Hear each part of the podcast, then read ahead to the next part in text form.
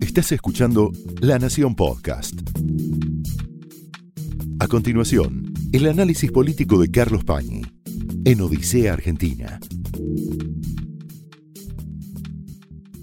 Odisea y está la política argentina mirando ese laboratorio que es la provincia de Córdoba, la elección que se realizó ayer en Córdoba, que dio resultados bastante previsibles para lo que se esperaba, para lo que se esperaba una semana antes, para lo que indicaba la mayoría de las encuestas.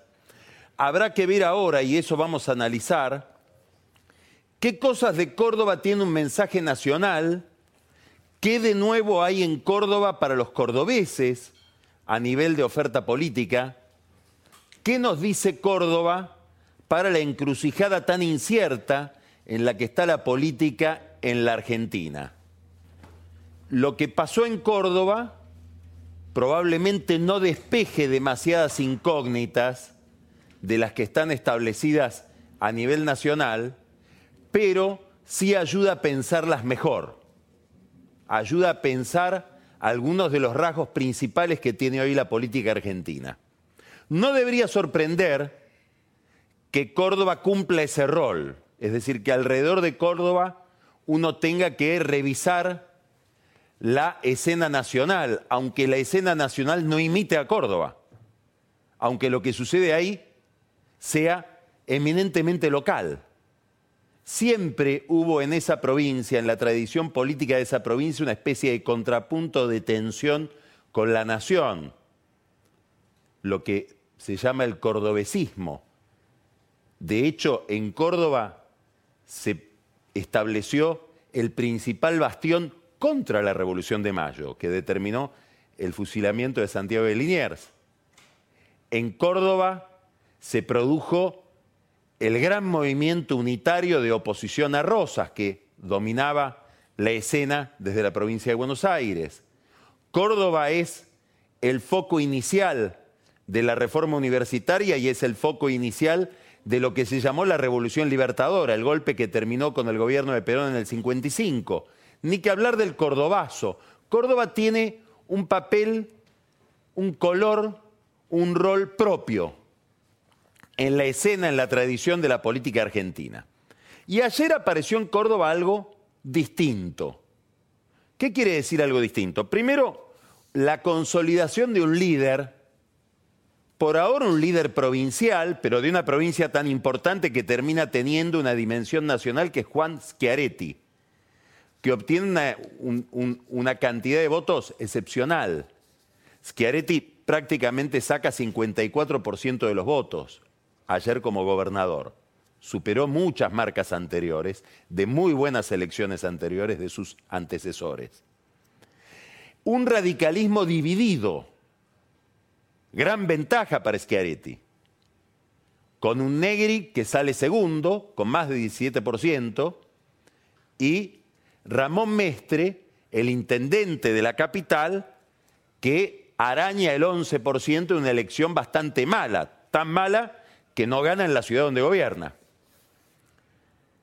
No es solamente por el porcentaje que lo que sucedió en Córdoba es importante.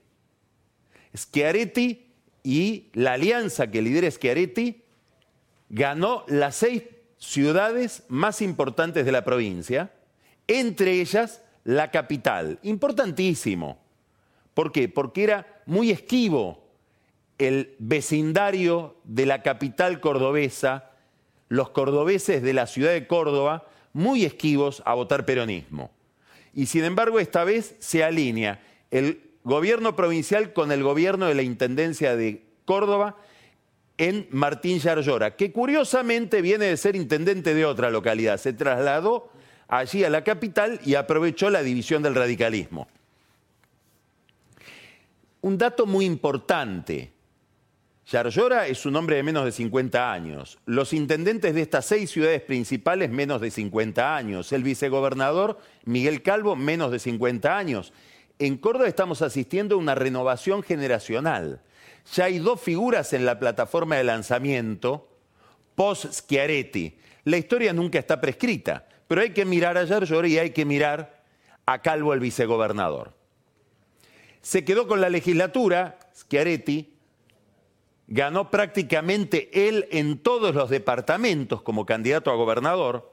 Y algo interesante, hace un discurso no presidencial anoche, pero sí nacional, y un discurso donde habla de un peronismo republicano, un peronismo que ofrezca gobernabilidad, pero que no por eso mancillo trasgreda las instituciones. Hay algo interesante a mirar en Schiaretti había algo muy interesante a mirar en De la Sota.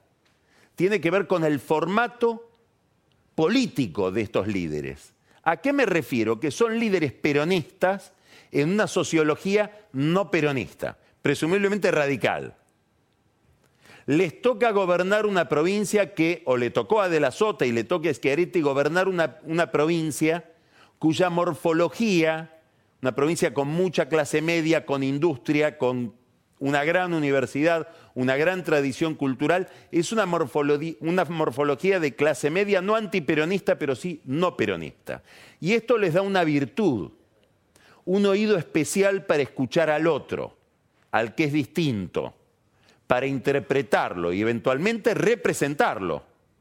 Es evidente que en el 54% de Schiaretti ha habido mucho votante que tradicionalmente votaba el radicalismo. Esos líderes que gobiernan distritos que sociológicamente estarían mejor representados por su opositor. Voy a Estados Unidos, Clinton, demócrata, gobernaba Arkansas, un, estado republicano. Romney, republicano, Massachusetts, un estado, el estado de los Kennedy, un estado demócrata, patean con las dos piernas, están más dotados.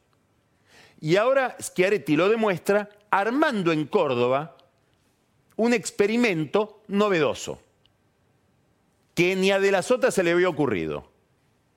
Y es una alianza entre el peronismo, el socialismo, que refleja sobre Córdoba el socialismo de Santa Fe, y el gen de Margarita Stolbizer. Muy importante este experimento porque es una reducción a escala de lo que estaría buscando la baña a nivel nacional. Schiaretti dijo algo, no lo dijo en estos términos, personalizando, pero prácticamente dejó definido que ni Macri ni Cristina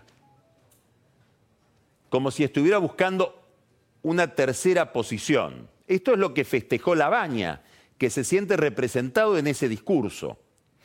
Es cierto que Labaña tiene una contradicción con Schiaretti que no es de contenido sino de método. Hasta donde se sabe, Schiaretti defiende un procedimiento para revitalizar al peronismo, que es una gran interna, una paso. Él no va a intervenir seguramente en esa interna, en esa primaria, pero va a ser una voz muy importante en el ordenamiento del peronismo no kirchnerista. Ahora, Labaña puede decir, no voy a la paso, o puede decir, voy a la paso con la expectativa de estar solo en esa paso. Ahí puede haber un matiz que termine siendo una coincidencia. ¿Por qué? Y porque no está tan claro que Massa quiera participar en una primaria del peronismo no kirchnerista. Ha habido dos detalles en los últimos días que podrían ser anticipatorios del juego de masa. Alguien tan ligado a Massa que parece casi su jefe de campaña, si uno mira sobre todo su cuenta de Twitter, que es Daniel Vila, él, uno de los accionistas de América TV, estaba como uno más en la primera fila del acto de Cristina Kirchner en la em, rural, en la Feria del Libro. Eh, la noche anterior había comido Vila con un grupo de peronistas, no kirchneristas, habían estado hablando de la interna del peronismo no kirchnerista y él como al pasar adelantó yo entre, si tengo que elegir, entre Macri y Cristina, voto Cristina. Les estaba diciendo, no se sorprendan si mañana me ven en el acto de Cristina. Y el socio de Vila, José Luis Manzano, que apareció, Manzano obviamente no da puntada sin hilo, ostensiblemente a escucharlo a Axel Kisilov, muy interesado Manzano en el pensamiento de Kisilov, en el Wilson Center. ¿Anticipan estas dos figuras del mundo empresarial, del mundo de los medios, Manzano también del mundo de la política, por lo menos en su prehistoria, anticipan el juego de masa? Probablemente sí. Hay la expectativa en masa de que si Cristina no se presenta, todo parece indicar que se va a presentar, ser él el depositario de los votos de Cristina. Sería raro, ¿no? Pero tal vez sea su oportunidad. Lo cierto es que sin masa, en el peronismo no kirchnerista quedaría Urtubey. ¿Habría un Urtubey dispuesto a pelearle la candidatura a Labaña en ese espacio? Porque si Urtubey no se presenta a disputar la candidatura de Labaña, la recomendación de Schiaretti, Labaña anda a la interna, quedaría prácticamente como un asunto, como dicen los abogados, se vuelve abstracta, porque no habría esa paso. La pregunta es más importante. No es si Labaña, Massa, si paso, no paso. La pregunta es, ¿qué pasa con ese peronismo no kirchnerista? ¿Por qué no logra constituirse en una fuerza, por lo menos en las encuestas, pujante? ¿Por qué si uno suma todos sus candidatos dan prácticamente lo mismo que obtuvo Massa en la primera vuelta del 2015? Es decir, hay un contraste que lo de Córdoba viene a enfatizar, a exagerar, entre los triunfos provinciales de esa fuerza, los triunfos que los candidatos que se identifican con un peronismo no kirchnerista obtienen a nivel local, después de administraciones bastante exitosas, muchas de ellas exitosas gracias a los recursos que le giró la nación, con la situación nacional de esa corriente. ¿Les cuesta generar un líder nacional? ¿O no hay una tercera posición a nivel del país? Esta es la pregunta. Desde 2015 hasta ahora se vino presumiendo, y todo el discurso de la mayoría del análisis político de, los, que observan la escena de la vida pública en la Argentina, se repetía esta idea.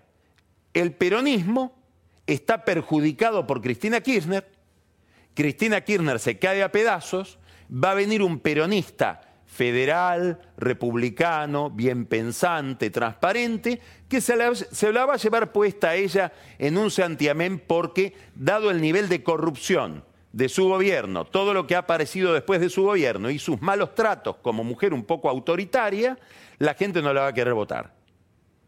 Hoy las, las circunstancias indicarían que esa no fue una lectura correcta, que al cabo de cuatro años el peronismo a nivel nacional está en problemas y Cristina Kirchner vendría a ser la solución a esos problemas. Una solución defectuosa, una solución del 30%. Porque cuando uno mira el juego de la baña, daría la impresión de que la baña está pensando más en armar un Cambiemos dos, como decíamos recién, con un sector del radicalismo, con el socialismo de Santa Fe, con el gen de Margarita Stolbizer, más que en ir a disputar el voto peronista con Cristina, con Massa o con cualquier otro candidato de ese sector.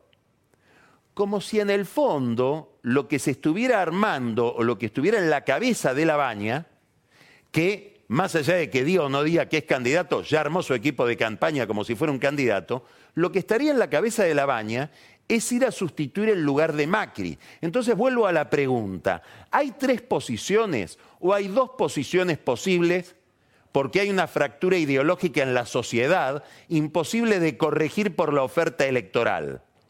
Hay una demanda de dos productos, no de tres. Y lo que aspira la baña es que la crisis económica termine produciendo en la, en la, elección, tal vez no en la encuesta, el reemplazo de Macri por su propia candidatura. Bueno, la elección de Córdoba dice bastante de esto, no dice todo. ¿Por qué? Porque no se puede extrapolar lo cordobés a lo nacional. Lo dijo ayer el propio Escarete y dijo, esta es una elección cordobesa. No se pueden generalizar, nacionalizar los resultados, ni sacar corolarios linealmente respecto de lo que va a pasar a nivel nacional por lo que pasó en Córdoba. Pero hay que recordar que Córdoba es Macrilandia. Es decir, en Córdoba nació Cambiemos en aquella elección de Marco Juárez, donde por primera vez fueron unificados el PRO con el radicalismo y la coalición cívica. En Córdoba, Macri hizo sus mejores elecciones. Recuerden ustedes que en Córdoba en el 2015, en la primera vuelta, Macri saca 53,22%. Y en la segunda vuelta en Córdoba saca 71,52%, casi 72, 71,5% de los votos. Arrasó en Córdoba. Hoy Macri en Córdoba está alrededor de intención de voto 35-36%. Cristina 20% sin subir. Esto explica por qué Schiaretti no mira a Cristina ni si quiere tomar un café con Cristina. Ahora, es importante para Cambiemos. ¿Por qué? Porque en Córdoba se suponía Macri o cualquiera sea el candidato de Cambiemos, y hoy es Macri y lo más probable es que termine siendo Macri, tiene que descontar los votos que pierde en la provincia de Buenos Aires, donde se supone que Cristina Kirchner o el kirchnerismo va a ser una muy buena elección. Por lo tanto, lo que pasó ayer en Córdoba no se puede nacionalizar, pero es una señal de alarma. ¿Qué tiene que ver con qué? Con una provincia compleja, internacionalizada, es probablemente la provincia más relacionada con Brasil por la industria automotriz, con mucha, con, con un gran eh, instalación industrial, ahí están grandes empresas cordobesas como por ejemplo Arcor o Aceitera General de esa, que influyen muchísimo en la Unión Industrial Argentina. Probablemente a esa gente le interesa un Schiaretti industrialista fortalecido que tenga una voz no solo política, sino también económica a nivel nacional y que en todo caso presione sobre Macri con una agenda eh, económica favorable a esas empresas. Esto en un momento en que los que están mirando la economía solamente por el tipo de cambio, inclusive solamente por la inflación, se pueden estar perdiendo algunos datos muy relevantes para entender lo que ha pasado en Córdoba con Schiaretti y con Cambiemos.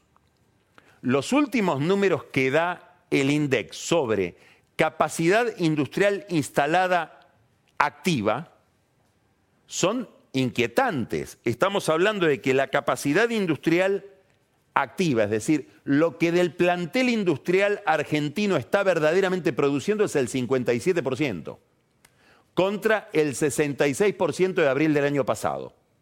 Y si vamos, y acá vamos a Córdoba, a la industria automotriz, la capacidad instalada activa es apenas del 30%. Es decir, estamos hablando de que hoy la industria automotriz tiene una capacidad instalada ociosa del 70%. Es decir, estamos hablando de una recesión que pega fuertísimo. Y pega fuertísimo en una provincia como Córdoba. Esto tiene muchas derivaciones. Tiene, por supuesto, derivaciones en el clima electoral. Pero tiene también derivaciones en el futuro, porque si la capacidad instalada ociosa es tan amplia, bueno, es muy difícil que haya inversión. Primero se colmará la capacidad instalada, después se invierte. Es decir, estos números hablan no solamente del presente de la economía, hablan de la dinámica económica futura para el próximo gobierno, si es que ese gobierno espera inversiones. ¿Qué consecuencias tiene esta elección para el radicalismo? Bueno, son consecuencias muy lamentables. Es decir, acá hay un derrumbe de un partido muy importante. El radicalismo en Córdoba tuvo una tradición muy, muy gravitante a nivel nacional, tanto que había una línea nacional que se llamaba Línea Córdoba, identificada en sus orígenes con Amadeo Sabatini. Angelós fue el líder de un radicalismo derrotado en el 87 en las elecciones, las últimas elecciones de Alfonsín, que surge como candidato porque salvó a Córdoba del desastre. Bueno, este radicalismo acaba de perder muy mal. Va dividido y pierde nada menos que la ciudad de Córdoba, que es la segunda ciudad del país y probablemente uno de los activos más importantes del radicalismo a nivel nacional. Y pierde ahí Mestre. ¿Y por qué es importante que pierde Mestre? Porque en el fondo esta es una buena noticia para Macri. Mestre podría haber sido la gran voz disonante en la convención radical que se va a celebrar el 27 de mayo, el, próximo 27 para definir qué va a ser el radicalismo en relación con Cambiemos. Bueno, esa voz ahora está asordinada. El presidente de la, convención, Jorge Sapia, es un hombre de Mestre. Ese radicalismo de Córdoba perdedor va a tener menos vigor en la convención. ¿Qué va a pasar en esa convención? No sabemos todavía. Se definirá última hora. Pero lo que podemos presumir, se va a votar una moción para que se intente una ampliación de Cambiemos, un gesto hacia la baña o un gesto hacia los que se quieren ir con la baña para darles la oportunidad de quedarse o de que por lo menos se hizo el esfuerzo para que se queden. Y se va a votar la creación de una comisión, probablemente formada por el presidente del partido, Alfredo Cornejo, por el gobernador de Jujuy, Gerardo Morales, y por el líder del radicalismo de la capital, que es Enrique Nosiglia, para que negocien con Macri la ampliación de Cambiemos. Probablemente va a ser una negociación también un poco por la galería, porque nadie en Cambiemos está dispuesto a, en el PRO está dispuesto, o en el gobierno, a ampliar Cambiemos, y por otra parte, lo habrá escuchado usted hace tres minutos acá en La Nación, por ejemplo, el, el gobernador Lifshitz, que es el gobernador socialista de Santa Fe, dijo, la verdad que ya es tarde para incorporar nuevas figuras o nuevas fuerzas a Cambiemos. Y además hay que tener en cuenta algo que Macri va a administrar muy bien, el factor Carrió. Donde haya radicales que dicen queremos traer peronistas a Cambiemos, Carrió puede decir yo me voy de Cambiemos. Y empieza a agrietarse todavía más una fuerza política que está muy tensionada por los malos resultados económicos que influyen en lo electoral. Macri, ¿qué hace mientras tanto? Trata de quitarle argumentos a esos disidentes de la Convención Radical. Querían que yo hable con la dirigencia del país, con el empresariado, con los sindicatos. Ahí lo tienen a Marcos Peña todas las noches comiendo en la casa de un nuevo empresario, de un sindicalista, de algún obispo o de los pastores evangelistas, explicando lo que piensa el gobierno. ¿Qué querían? Que me fije en el problema de la inflación y que tenga más medidas además de la política monetaria que terminó sin reducir la inflación, por lo menos hasta ahora. Dentro de un par de días vamos a ver el nuevo número. Dicen que va a ser mejor que lo que se esperaba, 3,6. Pero mientras tanto, quieren otras medidas, ahí tienen los precios esenciales, puede decir Macri, en los que yo no creo. Macri no cree. Me vienen pidiendo desde que empecé el gobierno que haga un pacto político, ahí tienen los 10 puntos del pacto político, en los cuales, si miramos lo que le dijo a Jorge Fontevecchia este fin de semana Marcos Peña, tampoco Peña cree, porque cuando Fontevecchia le dice, pero al final ustedes están haciendo lo que decía Pratgay, un acuerdo político. Y Peña dice, no, en la Argentina no se puede armar un acuerdo de precios y salarios sencillamente porque no hay representatividad. No hay organizaciones sindicales, empresariales que tengan personería unificada como para comprometerse a algo. Lo cierto es que Macri intenta, con muy poca convicción, quitarle argumentos a aquellos que cuestionan su estrategia política. Hasta donde vemos, no aparece en el radicalismo, no aparece en Cambiemos, una fuerza, la voluntad de alguien, de alguien o de un grupo capaz de doblegar la voluntad de poder de Macri, que sigue firme como candidato, defectuoso, pero como candidato al fin.